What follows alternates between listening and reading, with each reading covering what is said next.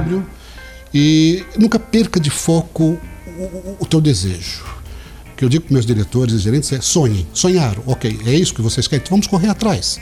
Vamos, se nós não sabemos como chegar, vamos, vamos, como chegar ao objetivo, trazemos, aportamos conhecimento externo, trazemos pessoas que saibam fazer. Porque às vezes você diz assim, não sei como resolver esse problema. E aí vem até mim, Fernando, como resolver esse problema? Eu também não sei. Vamos embora, vamos embora. Vamos procurar alguém, algum camisa 10 aí do mercado que saiba resolver esse problema, vamos trazer, ele nos ensina e a vida continua. Porque muitas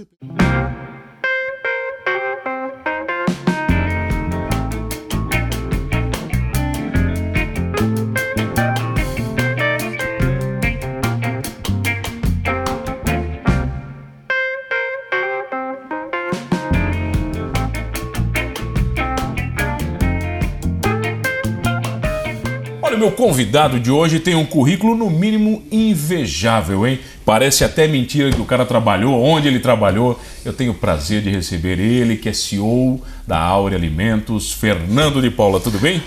Muito bem, muito obrigado pelo, pelo convite. É um prazer enorme estar aqui com vocês hoje. Muito obrigado pelo convite. Ô, Fernando, fico feliz. Vem tá, cá. Excelente. Quantas empresas você trabalhou na vida?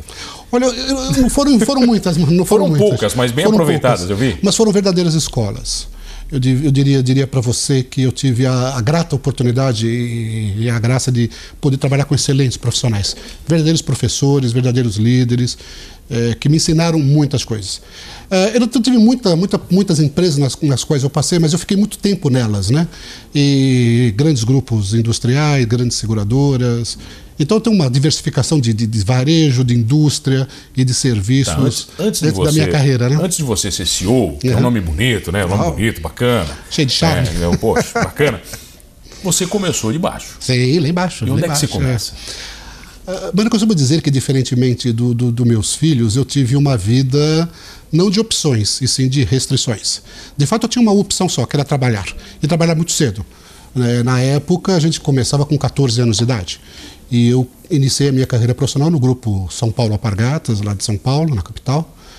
E lá eu comecei como analista, como assistente financeiro, de baixo, sempre na área financeira. E depois de 12 anos de São Paulo Apargatas, eu cheguei a gerente financeiro. Quer dizer, sempre uma, uma carreira assim, meio horizontal, dentro da mesma área, mas com excelentes professores, com excelentes mestres. Foi uma, uma verdadeira, uma verdadeira aprendizagem. Você, você faz parte de uma geração uhum. né, que valoriza muito a empresa. Sem dúvida. Né, quer dizer, muito diferente da geração atual. Sim, sim, que sim. busca outros valores. Sim, outros valores. Né, quem é que te ensinou isso? Teus pais, teus avós? Meus pais me ensinaram muito. Meus, meus pais, uh, de origem muito humilde, meu pai uh, chegou em São Paulo uh, plantando eucalipto na, na, na, rodovia Anguera. A minha mãe trabalhou no Alpargatas muitos anos. E, então, esses valores de família eu carrego comigo muito, muito sólidos, muito, muito próximos a mim. E como eu te disse no início da nossa conversa, eu tive professores também que me ajudaram muito, me, me conduziram dentro de uma ética, dentro de valores, e foram aspirantes que foram moldando uh, o meu caráter e a minha, e a meu Depois profissionalismo. Depois desses 12 né? anos, você foi para onde? Depois eu tive a oportunidade de trabalhar nos Estados Unidos. Eu recebi um convite da Nike, Inter... Posso citar nomes aqui no claro, Claro, não? por favor. Uh, fui para Essas Nike... empresas também ninguém conhece. Pois é, quase E eu fui para os Estados Unidos, fiquei lá quatro anos, em, na, na, na, matriz da Nike International, onde eu tive a oportunidade de tomar um banho de marketing, né? um banho de, de metas, o que são metas, como é que se cobre metas. Eu me recordo muito bem que quando eu cheguei na Nike, lá nos Estados Unidos, quando eu pus meu pé na matriz da Nike, tinha uns letreiros uh, escritos em letras garrafais. Mano, você não ganhou a medalha de prata, você perdeu a de ouro. Caraca. Quer dizer, então é um choque assim de que o que é a importância de cumprir uma meta, uh, a importância que eles dão para o marketing, eles vendem água, então não são marqueteiros, né? E a capacidade que eles têm de, de, de te fazer uma, uma lavagem cerebral no sentido de que você cumpra as metas sempre e não tem custo. E eu fui desenvolvendo isso nos quatro anos que eu fiquei nos Estados Unidos, eu fiquei pensando comigo deve ter uma forma de você entregar resultados para os acionistas, entregar resultados para a empresa, sem que você olhe para trás e veja um monte de, de, de sangue, um monte de, de, pessoas derrotadas. E aí eu fui, fui regulando isto, porque eu, a minha carreira foi numa empresa, numa indústria, de uma, de uma origem alemã, onde o, a, o, comando e controle era muito forte. Manda quem pode, obedece quem tem juízo. Aí eu fui para a Nike tomar um outro de, outro choque de cultura, que é, olha, Metas, e o que é gestão? É cumprir metas junto com o seu time, de forma ética e não a qualquer custo. Só que na Nike é diferente. Você compra a meta e não importa o custo. Entrega o resultado. Entrega o resultado. Então eu fui moldando essas, essa, esse meu modo de como enxergar a gestão empresarial de uma forma de encontrar isso uma humanização nisto. Mas né? não, não foi um choque tentar aplicar isso? Foi. Eu me recordo muito bem que quando eu voltei para o Brasil depois de quatro anos, meu visto de trabalho era de cinco só, eu tinha que retornar. Uh, eu cheguei aqui com a, com a, cabeça de Nike, né? com a cabeça de que resultado, resultado, entrega, entrega. É, não importa como, entrega o resultado. Este ano cresce 10, o ano que vem cresce 20, o ano que vem cresce 30. Isto eu acho fantástico. O que é gestão? Se eu fosse, se você me perguntasse, eu diria para você que gestão é cumprir metas de forma organizada, de forma ética, junto com o seu time, porque você não, não consegue fazer nada isoladamente, um, uma andorinha não faz um verão, mas que você tenha a consciência de que não pode ser a qualquer custo e que você tenha a habilidade de trazer as pessoas para você. As pessoas têm que ter um propósito de acordar de manhã cedo e ir para o trabalho. E esse propósito tem que ser junto com felicidade, junto com prazer, junto com desenvolvimento. Porque quando você lança uma meta, você regula, afina ela de, certo modo, que você resolve o problema também de aprendizado. Porque é, é, na Áurea, por exemplo, quando eu cheguei à Áurea, eu disse a eles, qual o cenário é A, nós queremos chegar no cenário B. Como fazemos? Bom, se nós soubéssemos, Fernando, a gente já estaria no cenário, no cenário B. o problema é que a gente não sabe. Eu falei, este é o grande valor quando você estipula uma meta. Você coloca o objetivo, lança e diz o seguinte, agora vamos trabalhar no como. Como chegar lá? Primeiro sonhe. É isso que eu digo para meus diretores, para meus gerentes. Primeiro sonhe. Sonhar pequeno dá o mesmo trabalho de sonhar grande. Então já sonhe grande. Mas coloque metas também que não sejam aquelas metas que é impossível alcançar. Ninguém vai já, dobrar um, um, faturamento de uma companhia. Já vi muito amigo meu errar com isso, Fernando. Pois é, pois é. Ninguém dobra o tamanho de uma companhia em 30 dias, em 40 dias. Mas você, em três meses, dobra. Foi o que nós fizemos na Aura. A gente dobrou o tamanho da companhia em 90 dias. E, mas retornando à nossa, à nossa conversa, quando eu voltei para o Brasil, terminou meu visto de trabalho. eu recebi a proposta para participar de uma startup de uma seguradora americana, também tinha que ser, né? Porque lá nos Estados Unidos eu comecei a fazer alguns contatos. E essa seguradora americana, MetLife, estava abrindo suas operações no Brasil. E, então eu participei do, do startup, da, da, da, da primeiro plantar o primeiro cliente, pagar o primeiro sinistro, pagar o primeiro acidente, tudo. vi todos. Mas essa, essa cultura organizacional uhum. americana, Uhum. Ela se aplica bem ao Brasil? Se aplicava bem? Ou foi difícil também esse choque de Foi gestão? difícil. Quando você tem esse choque de culturas, é, tem uma frase que eu gosto muito do, do, do Peter Drucker, que ele diz o seguinte: uh, a cultura mata a estratégia no café da manhã.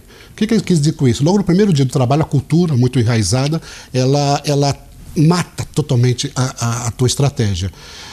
O que eu fiz, é, e isso me, me, me, me proporcionou ter um, ter um, ter um desenvolvimento bastante rápido e bastante agressivo, foi ponderar, buscar o equilíbrio entre as forças, buscar o equilíbrio entre a gestão. Porque, mano, se você aplica o qual é o conceito americano, você dentro, é uma cultura dentro de uma cultura brasileira, e dependendo do estado uh, da federação que você esteja aqui no Brasil, é um choque. E cultura você não muda de uma noite para o dia, tem culturas que são enraizadas. Uh, normalmente, via de regra, demora cinco anos para você trocar a cultura de uma pessoa, mudar um aprendizado das pessoas. Você falou de Nike, eu me lembro de algumas histórias, como uhum. publicitário da Coca-Cola, que a Coca teve que se reinventar em cada estado do Brasil. Exatamente. Não conseguia vender. Exatamente, exatamente. E o modelo de negócio da Coca-Cola é baseado, eu não sabia, estava lendo um livro recentemente, que o modelo da Coca-Cola é baseado na meteorologia, né? Quer dizer, dependendo onde está o calor, onde está situado, é onde o volume de vendas é está maior. Então eles têm um modelo de negócio bastante interessante. Mas você trabalhou em, em negócios também bem diferentes. Bem, seguradora, serviços, Como é que você varejo. desliga sua mente para um negócio e liga para outro? Mano, o, o negócio eu, é tudo igual. É, são muito parecidos, semelhantes. O que é um negócio? Pessoas e processos. Isto é um negócio. As pessoas, uh, the people count, ou seja, as pessoas contam, as pessoas contam muito. E você tem os processos. O que são os processos? São os métodos, os temas, as políticas, as regras, e os orçamentos, o mapa estratégico, o modelo estratégico. Mas sempre é, ou seja um negócio de uma indústria, seja um negócio de varejo, seja um negócio de serviços, sempre são pessoas e processos. Sempre. Então, lidar com pessoas é uma facilidade que eu tive e isso veio de mim, porque eu gosto de gente, eu gosto de conversar com as pessoas, gosto de trazê-las, gosto de motivá-las. Uh, eu me recordo na Aura Alimentos, eu fiz 34 reuniões com a área comercial. Então tem que ligar, tem que ligar, tem que ligar. Todo dia tem que ligar para o representante comercial, tem que ligar para o supervisor, tem que ligar para o coordenador. Por que, que o produto nosso não vende? Temos uma história, temos logística, temos qualidade, temos transporte, inclusive tem uma transportadora própria, Transáurea. Uh, por que não vende? Está faltando bater na porta do cliente. Então batam na porta do cliente. E por que, que as empresas fracassam? Seria uma outra pergunta interessante também, mas Mano, porque justamente não realizam aquilo. Porque entre, entre você montar uma estratégia e você executar essa estratégia, eu diria para você que muitas empresas fracassam na execução. Todos têm muita, muitas ideias boas. Você conversa com diretor, você conversa com diretores financeiros, diretores comerciais, industriais e tem ideias fantásticas. Mas na hora da execução de dessas, um de aplicar esse negócio, arregaçar as mangas, vamos lá fazer, é onde eu diria para você que é o meu grande diferencial. Eu vou para o campo, eu converso com o operário da produção, eu converso com, o comercial, eu converso com o nosso cliente, eu converso com o nosso fornecedor, eu converso com nossos canais de distribuição. Você é um bom ouço vendedor? muito eles. Sou um bom vendedor. Sou um bom vendedor de ideias. ideias. de ideias. Vamos então, você vende essa ideia no próximo, no próximo bloco. Eu tenho o prazer de receber ele, Fernando de Paula, CEO da Aure Alimentos. Rapidinho a gente já volta. Voltamos, voltei aqui no Manos Talk Show e você já sabe, comigo, Mano Dal Ponte, duas entrevistas sempre inéditas todas as noites aqui na RTV. Canal 19.1 da TV aberta, estamos também na Unisul TV, canal 4 Tubarão, 26 Laguna, 22 da TV a cabo e nas ondas da Rádio Guarujá M960 para Orleans e toda a região. E se perdeu o Manos Talk Show, fácil. Vai lá no YouTube, você curte todos os programas completinhos, inclusive este com o CEO da Aure Alimentos, Fernando de Paula. Vem cá, quatro meses aqui só? Só quatro meses em Braço do Norte, sul de Santa Catarina, uma cidade agradabilíssima, de pessoas como receptivas. É que, como é que foi isso, Fernando? Você de São Paulo e chegar em Braço Paulo, do Norte? Vim, vim com a minha esposa, vim com a minha filha mais, mais nova, e está sendo um aprendizado. Eu disse a eles que todos nós nascemos em São Paulo, fomos criados eh, em São Paulo e quando você tem a oportunidade de poder conhecer outras culturas, outros, outros gêneros, outra, principalmente a segurança, que me incomodava muito em São Paulo. E a mobilidade urbana, urbana que você tem que ser, se movimenta muito rápido. É, almoçar em casa sempre foi um desejo e nunca consegui você concretizar. Nunca Inimaginável em São Paulo. Mas, no meu Paulo, trabalho não... em São Paulo eram 13 quilômetros, eu demorava uma hora. Você não almoça meio-dia em São Paulo, não existe não, isso, né? Não. Quer dizer, vou almoçar meio-dia. Almoçar né? no trabalho, é, é, é ligado a, a, vida, a vida em São Paulo são Isso fez você horas, entender o negócio de maneira diferente também? Fez, fez também. Você começa a ficar mais humano, né? Você entende que você precisa fazer, acelerar o movimento das pessoas, mas respeitando a cultura. Porque tem um legado, as empresas, as, todas as empresas deixam um legado. Meu, meu antecessor, o senhor Arley, o fundador da empresa, deixou um legado na empresa. Você tem que respeitar esse legado e respeitar a cultura. Porque senão você entra em choque. E quando você entra em choque, não mas alguns choques são necessários. Sim, mas todos os dias. É, você tem que saber medir, né? Exatamente, ponderá-lo, né? É, qual é o Equilíbrio. Mais... E nunca perca de foco o, o teu desejo. O que eu digo para meus diretores e gerentes é sonhem, sonharam, ok, é isso que vocês querem, então vamos correr atrás. Vamos, se nós não sabemos como chegar, vamos, vamos, como chegar ao objetivo, trazemos, aportamos conhecimento externo, trazemos pessoas que saibam fazer. Porque às vezes você diz assim, não sei como resolver esse problema. E aí vem até mim, Fernando, como resolver esse problema? Eu também não sei. Vamos embora, vamos embora. Vamos procurar alguém, algum camisa 10 aí do mercado que saiba resolver esse problema, vamos trazer, ele nos ensina e a vida continua. Porque muitas empresas às vezes se deparam com esse tipo de problemas de que não sabem como dar o passo, passo seguinte do crescimento. Tem problemas de, de, vendas, mas tem uma produção que estoca demais. Hoje na hora nós temos o inverso. Eu tenho um volume de vendas muito, muito forte, e uma produção que não consegue entregar acompanhar. tudo, acompanhar, porque o crescimento está sendo. Em 90 dias nós dobramos o faturamento da companhia, entregamos. Você ter uma ideia, quando eu entrei na companhia, a companhia produzia 1 milhão e 200 mil toneladas de doces e hoje nós estamos produzindo 3 milhões, estamos vendendo 3 milhões e 700 mil toneladas. Você experimentou todos os produtos? Fantástico. Um por um, um, por um. você vai lá? Me, me recordo, me recordo, mano, que quando eu fui a São Paulo, quando, perdão, quando eu estive aqui primeiro em Braço do Norte, conversando, acertando meu contrato, etc., eu levei algumas amostras para São Paulo, principalmente nosso doce de leite, principalmente nossas nossas geleias, e levei para algumas pessoas estratégicas experimentarem e me darem um feedback que achavam fantástico. Onde a gente compra? O produto tem qualidade, o produto tem embalagem, o produto tem marketing, o produto tem uma, sabe, um gosto. E eu deslumbrei ali uma, uma oportunidade.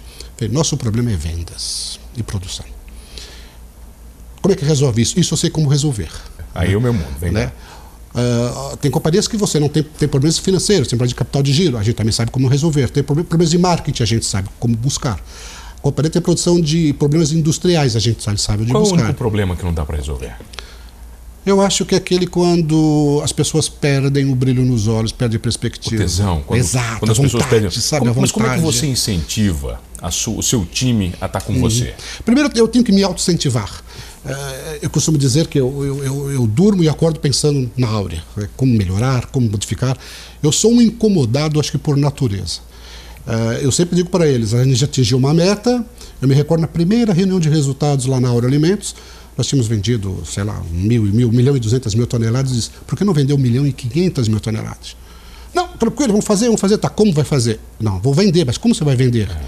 Com a mesma equipe de vendas, aportando novo, novos, novas, políticas, novas, novas políticas de marketing, de política de desconto. Como? Não, não, não sei, eu vou vender. Não, mas para ter uma estratégia. Depois tem que ter um plano, depois tem que executar o plano. Tem que ter um método, né? Tem, tem, tem, que, método. tem, tem que ter, né? Por isso são pessoas e métodos. E aí você vê que era uma questão só de você orientar as pessoas como é, faz um processo. Você sonha primeiro, sonha. Depois você pensa no como. Depois você pensa como executar. E aí no mês seguinte entregaram 1 milhão e 700 mil toneladas. Eu tinha pedido 1 milhão e meio. Eu falei, que tal a gente fazer agora 2 milhões? A gente já sabe como é. Pensa, planeja e executa. 2 milhões? Tá, entregaram 2 milhões. Falei, que tal a gente fazer agora 3 milhões de toneladas? Aí você foi, aí você deu um salto. Mano, parece que o teto ia cair em cima de mim, as pessoas impossível, não tem produção, não tem mão de obra, não dá, não tem matéria-prima, nossos, nossos fornecedores não conseguem entregar, não dá, não dá, não dá. Não dá? Será que não dá? Vamos pensar. Aí nos trancamos numa sala, na sala de reuniões, falei, a gente só sai daqui hoje com, com uma proposta, com um resumo.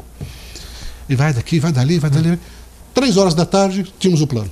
Ou seja, só na hora que dá fumaça branca. O Papa tem que sair daqui. Tem que sair daqui. Atingimos as 3 milhões de toneladas, ninguém morreu, ninguém foi para o hospital, ninguém está estressado, ninguém teve infarto, ninguém teve pontos de safena. Entregaram. Hoje a companhia fala em 3 milhões e 700 mil toneladas de produtos, produção de produtos alimentícios, uma tranquilidade. Porque no, no, no, início, no início você enfrenta muita, muita desconfiança, né? Quem são esses paulistas? O que estão fazendo aqui? Vieram tirar meu lugar, vieram, vieram me demitir, lugar, vieram... Quem é esse paulista que está aí e tal? Então você vai trabalhando as pessoas. Eu converso muito, mano. Eu converso muito com as pessoas. Você, você parece um cara muito aberto. É, muito aberto. Ouço muito. Minha porta da minha sala está sempre aberta. Ouço, ouço, a ouço. A corredor é maldita dentro de uma empresa. Ela mata a estratégia mata tudo e qualquer coisa. Aquela, ou seja, a comunicação mal dirigida. Exatamente. Para você ver, eu tenho todas as segundas-feiras, a gente faz logo de manhã uma reunião só com os diretores, só eu, os diretores, e a gente acompanha a meta, como é que está a meta, como é que estão os indicadores, caiu, por que caiu. Então, meta a gente acompanha também todo dia, toda semana, toda hora. Porque não é aquela de espera dia 30 para esperar, ô oh, mano, você entregou a meta? Pois, hoje é dia 30, de 30 de setembro. É, bom, não entreguei, pô, mas também passaram 22 dias úteis que você não fez absolutamente Você tem que acompanhar, nada. você tem que entender Todo o negócio. dia entender, conversar, ouvir as dificuldades, ajudar as pessoas. No fato, eu sou um facilitador, mano. Se você perguntar qual é a função de CEO, eu facilito, dou fluidez para as ideias, para a execução e para o plano. E muitas vezes você tem que ser o psicólogo, tem que botar o cara embaixo do braço, tem, tem, que, tem que, ouvir uma história que você não queria ouvir, tem, uma porque... desculpa que você sabe que não é verdadeira. Exato. Faz parte do negócio. Porque, né? quando, principalmente no, no, nosso, no nosso grupo de, de lideranças, que são, que são os, os diretores, os gerentes, os coordenadores, você tem todos os tipos, são personalidades diferentes. Né? Você tem aquele bonzinho que aceita tudo, ah, bacana, vamos fazer e tal, mas no fundo ele não quer fazer. Você tem aquele que abraça a estratégia e fala, vamos lá, Fernando, eu estou contigo. Você tem aqueles que dizem assim, isso não vai dar certo. É perda de tempo nós estarmos aqui. E à medida que os resultados, você vai entregando, os resultados vão, vão ocorrendo de forma ética, é, não a qualquer custo, não a qualquer preço. Quer dizer, não tem ninguém fartado lá, não tem ninguém trabalhando 50 horas semanais, ninguém trabalhou sábado e domingo. E se trabalharam, receberam hora extra, porque é produção, é normal você ter finais de semana, mas com muito reconhecimento, com muita gratidão. E eu, quando coloco meu pé na companhia, eu digo obrigado, obrigado por estar aqui, obrigado por vir trabalhar hoje, obrigado vocês da produção, vocês do comercial, vocês do financeiro. Onde é que entra o erro nessa história? Todos erramos. Todos erramos. É inerente à nossa, né? Quando nossa ganhamos, ganhamos humana. juntos. Isso eu aprendi na Nike. É. Quando ganhamos, ganhamos todos juntos. Quando perdemos, aprendemos todos juntos também. Todos juntos aprendemos. Mas isso não é tão fácil de se aplicar às pessoas, né? Ele é bonito na teoria. É, é, por isso que eu falo para você, mano, tem que falar todo dia, umas 34 vezes ao dia. Repetir, repetir, repetir, repetir. Aí você vai colocando as pessoas. Hoje eu diria para você, diferentemente de há três, quatro meses atrás, quando eu entrei na empresa, hoje as pessoas têm um planejamento estratégico. Porque a primeira pergunta que eu fiz quando eu quando eu, quando, quando eu estou com meus diretores, com meus gerentes, é: vocês sabem o porquê que a empresa paga o salário de vocês? Você sabe para que, que vocês são pagos? Aí as pessoas, ah, não, eu sou pago para. Muitas vezes descrevem atividades. Não, eu sou pago para fazer o contas a pagar, eu sou pago para fazer o faturamento, eu sou pago. Aí eu faço aquela brincadeira, lembra quando o presidente Kennedy, tem uma história antiga, foi visitar a NASA e perguntou para um varredor, o que você está fazendo aqui? Eu estou ajudando o homem a lua, né? não estou varrendo. Uma história antiga do presidente Kennedy. E eu digo a eles, quando a companhia está pagando o salário de vocês, ela tem uma expectativa, ela espera uma coisa de vocês. E garanto para vocês que nesse grupo aqui de, de, gestores, ela não espera atividades. Ela espera criatividade, ela espera estratégia. E outra pergunta que eu faço, eu faço duas perguntas, é qual o tamanho da sua ambição? E aí essa palavra pode, ser, pode parecer pesada, mas a gente está numa época agora do ano de montar orçamentos, montar planejamentos estratégicos, mapas estratégicos. E eu pergunto para os sócios, para o dono da empresa, na qual o conselho de administração que eu reporto, qual o tamanho da ambição? Nossa ambição é aí, Fernando. Mas tá, mas qual o tamanho? Quer crescer quanto? Quais mercados você quer atingir?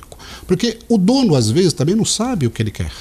E aí você precisa ajudá-lo também a entender qual o tamanho da sua ambição. Então, quando você diz isso para o dono e o dono te dá um retorno, olha, eu quero isto, Fernando, fica claro. Porque às vezes também é difícil tirar isto do conselho de, de acionistas, porque eles também não sabem. Às vezes você Montar fala uma dinheiro, empresa. Né? Dinheiro é dinheiro. É dinheiro, não, não é né? dinheiro. A gente quer mercado, quer qualidade, quer estar entre as 50 melhores empresas para se trabalhar, você quer estar na, nas melhores empresas Forbes, enfim, o que você quer, qual o tamanho da tua ambição. Não, Fernando, tá bom, quero desse tamanho, não quero uma empresa. Não quero me incomodar mais. A gente sabe trabalhar também neste modelo. Agora, se você quer uma empresa competitiva, que aí eu incentivo muito, porque quando você estabiliza, mano, não tem jeito, o mercado te come. Né? Você não pode parar, Fernando? Não pode parar, nunca, nunca. E também você não pode trabalhar a lá Zeca Pagodinho, né? Deixa a vida te levar. Porque também um, vai levar te levando, tem né? um grande amigo que eu quero proporcionar um encontro de vocês, se eu puder. Será um e, prazer. ele, e ele me contou, há 10, há 10 anos atrás eu conversava com ele, já teve até aqui inclusive, e ele me dizia o seguinte, mano, a minha empresa hoje é a sétima ou oitava do Brasil. Se eu não for o primeiro, eu tenho que fechar minhas portas. Correto. Porque Sabe o eu não sobrevivo sendo a sétima ou oitava do Brasil. Você não ganhou medalha de, se você não ganhou a medalha de prata. Dez Sim. anos depois, hoje, ele é a maior empresa do Brasil. Que bacana, né? Essa é uma história. É um sonho grande, né? É um sonho grande e eu, eu, me lembro quando ele falou uhum. isso para mim. Eu falei assim, caraca, velho. E era um sonho que parecia exato, impossível. Exato. Sempre parece impossível. É, a gente fabricava 1 milhão e 200, você falava em 3 milhões e 700, é impossível, imagina.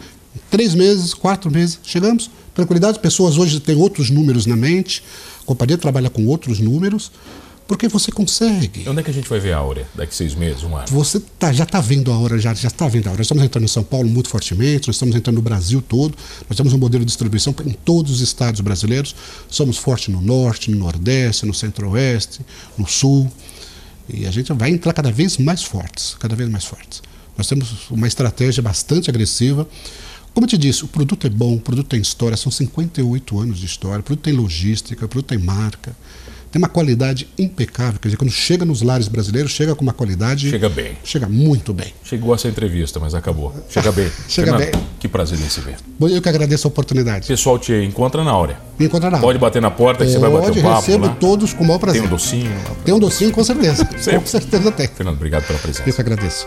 Obrigado a você que está comigo todas as noites. Olha, entendendo muito bem onde você quer chegar ou não traçando metas possíveis e buscando sempre o impossível ou não, somos todos humanos.